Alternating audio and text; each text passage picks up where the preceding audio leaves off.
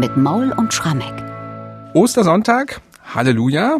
Und gleichzeitig die 25. Folge unseres Podcasts, das haben wir irgendwie schön hinbekommen. Und das feiern wir heute mit einem frühen Meisterstück von Johann Sebastian Bach mit der Kantate Christ lag in Todesbanden.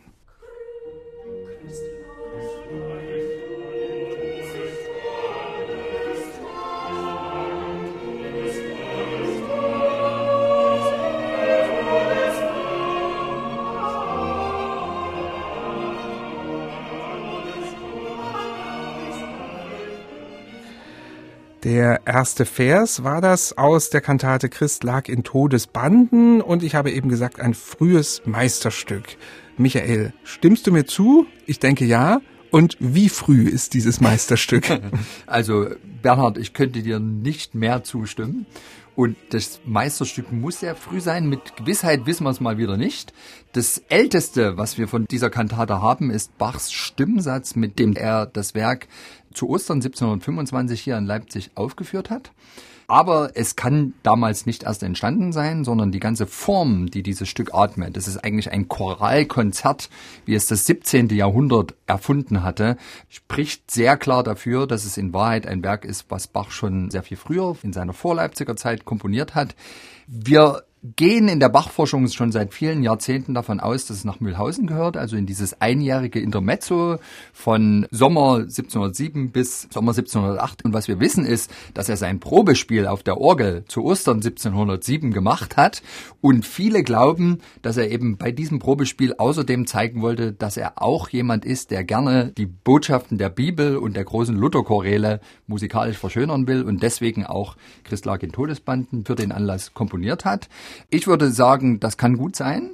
Ich würde mich aber auch nicht wundern, wenn das ganze Stück ein Jahr später, als Bach eben schon ein knappes Dreivierteljahr Organist in Mühlhausen gewesen war, komponiert wurde, also zu Ostern 1708, weil dieses Stück ist in jeder Note ein absolutes Meisterwerk und es klingt überhaupt nicht wie das Werk einer Person, die jetzt gerade erstmal anfängt, sich das Feld der Vokalmusik zu erschließen.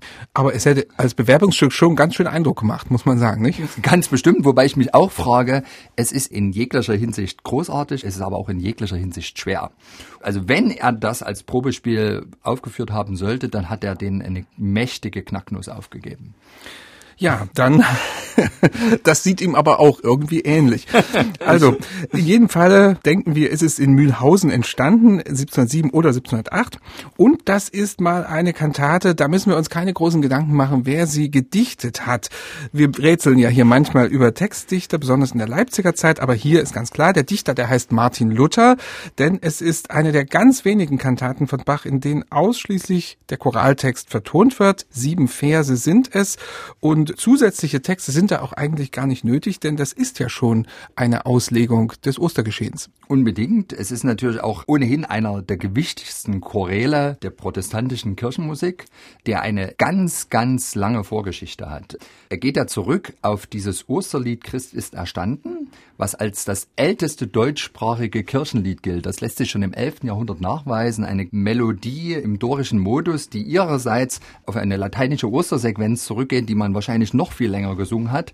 Und diese Melodie, aber auch den Text nimmt sich Martin Luther dann vor in der Reformationszeit und tut das, was er so gerne immer tut. Er predigt sehr verständlich in der Form eines Liedes, um da den Leuten vor Augen zu führen, was die Folgen von Jesu Auferstehung für uns alle sind. Es ist letztlich eine gesungene Predigt in einer ganz anschaulichen Sprache und verbunden eben mit einer Melodie, die als Luther das Lied gedichtet hatte, schon wahrscheinlich mindestens 400 Jahre auf dem Buckel hatte. Also im Grunde ist es musikalische DNA des Abendlandes. Und Bach bearbeitet also alle sieben Verse in unterschiedlicher Form, plus sogar noch einer einleitenden Symphonie, also nur mit Instrumenten, in denen das Thema dieses Liedes schon angedeutet wird. Und er verwendet ganz unterschiedliche kompositorische Techniken. Wir können jetzt nicht jeden Vers durchgehen, dann schaffen wir es nicht mehr, die ganze Kantate zu hören. Aber vielleicht kannst du ein paar Verse, die dir ganz besonders lieb sind, hier ein bisschen musikalisch erklären. Das mache ich gern, Bernhard. Vielleicht würde ich vorher sogar noch darauf hinweisen, das, was Bach hier formal macht, ist etwas, was vor ihm bestimmt schon 100 Jahre lang Komponisten gemacht haben. Sie haben sich einfach bekannte Kirchenlieder genommen, gerne die Luthers, und haben versucht, sie eben musikalisch zu verarbeiten, zu verschönern, in Figuralmusik umzuwandeln. Und da war eben die Aufgabe, wie kann ich für jede einzelne Strophe eine musikalische Bearbeitung finden, die den Text uns noch näher bringt. Und Bach macht das eben auch. Er stellt sich in diese Tradition per omnes versus, also durch alle Verse. Und er versucht einerseits musikalische Abwechslung zu schaffen. Also kein Satz ist wie der andere. Man hat auch eine gewisse Symmetrie in dem Werk. In der Mitte gibt es eine chorische Durchführung. Das ist der Vers 4. Das gilt auch für den ersten Vers, ist auch chorisch und der letzte auch wieder. Und dazwischen hat man jeweils ein Duett und eine Arie. Und dann ist natürlich die nächste Aufgabe, musikalische Bilder dort auszubreiten, die den Text der jeweiligen Strophe nochmal verdeutlichen. Also was mich immer total bewegt, ist gleich in der zweiten Strophe, da wird im Grunde beschrieben die Welt, wie sie sich darstellte, bevor Jesus durch seine Auferstehung den Tod überwunden hat. Da wird nämlich der Tod als sozusagen der Herrscher, der uns geknechtet hat, dargestellt. Und da gibt es eine Stelle gegen Ende dieses Verses, wo die beiden Sänger, Sopran und Alt, singen, Davon kam der Tod so bald und nahm über uns Gewalt, hielt uns in seinem Reich gefangen. Und die beiden werfen sich die Worte dazu in endlos ineinander übergehenden Vorhaltsdissonanzen, ganz viel Chromatik, aber in dem Augenblick, wo gesungen wird in seinem Reich gefangen, auf das Wort gefangen, stürzt der Sopran eine ganze Oktave nach unten ab und landet noch unter dem Alt. Er wird sozusagen vom Alt geknechtet.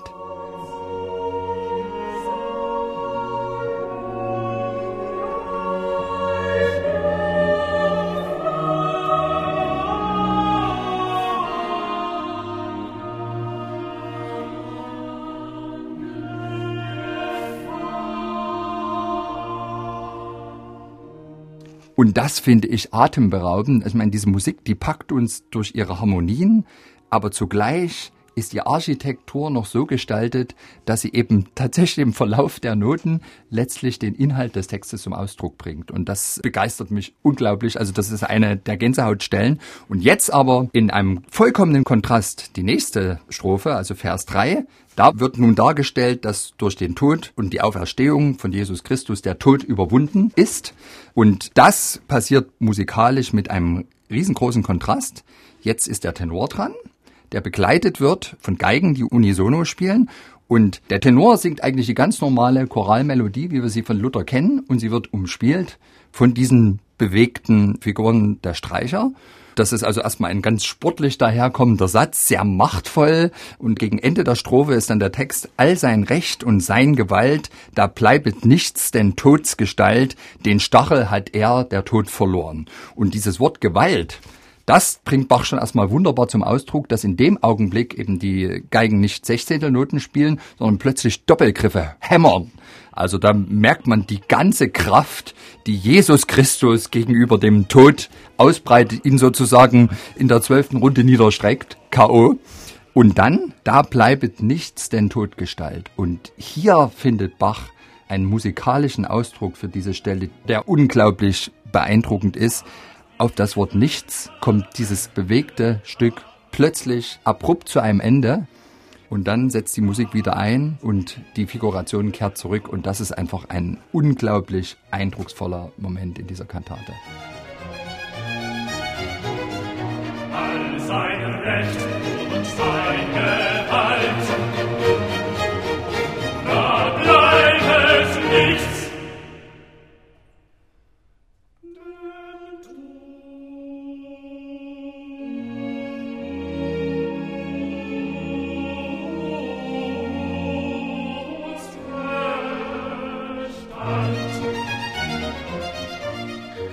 Und die Violinen sind da gut beraten, sich vorher das Stück genau anzuschauen, denn das geht sehr schnell zur Sache, was auch wieder interessant mhm. ist im Hinblick auf eine Bewerbungssituation, denn woher sollte Bach wissen, wie gut die Geiger in Mühlhausen waren? Sicher gab es da welche, die das gut spielen können, aber das ist schon sehr anspruchsvoll, dass das auch so wirkt, wie es gedacht ist.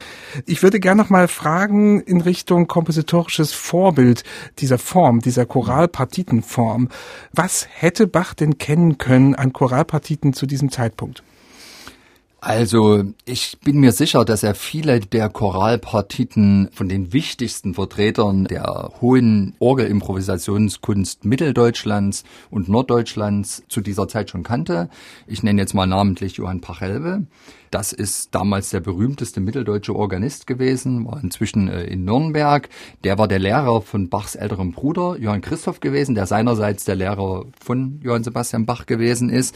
Und wir kennen von Pachelbel tatsächlich nicht nur Orgelbearbeitung von Christlage Todesbanden, sondern von ihm gibt's auch so ein Choralkonzert, wo alle Verse des Chorals durchgeführt werden, was formal tatsächlich ganz ähnlich ist. Und es kann gut sein, dass Bach tatsächlich dieses Stück sich so ein bisschen als Vorbild genommen hat, aber dann sicherlich mit dem Ziel, es noch einmal zu übertreffen.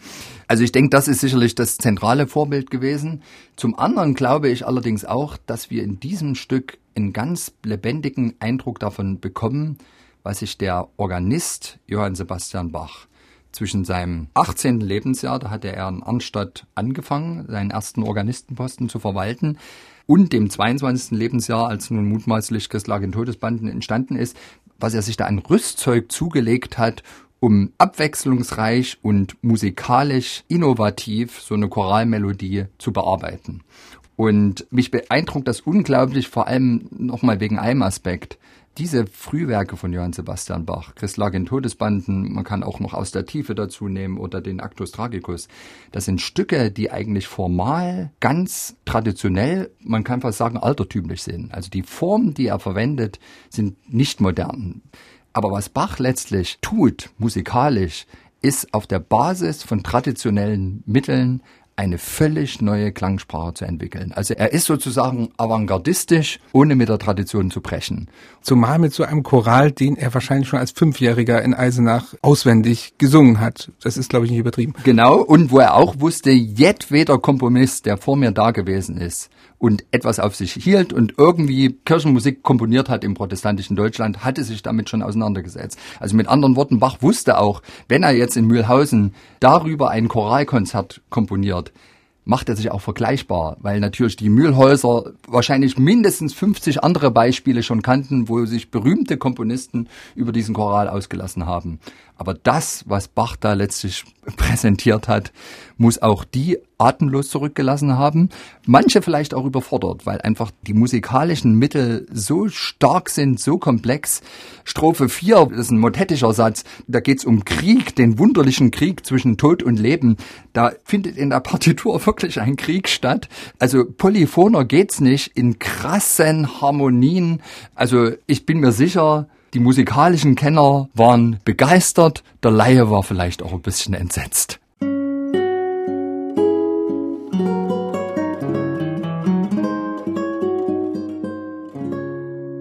MDR Classic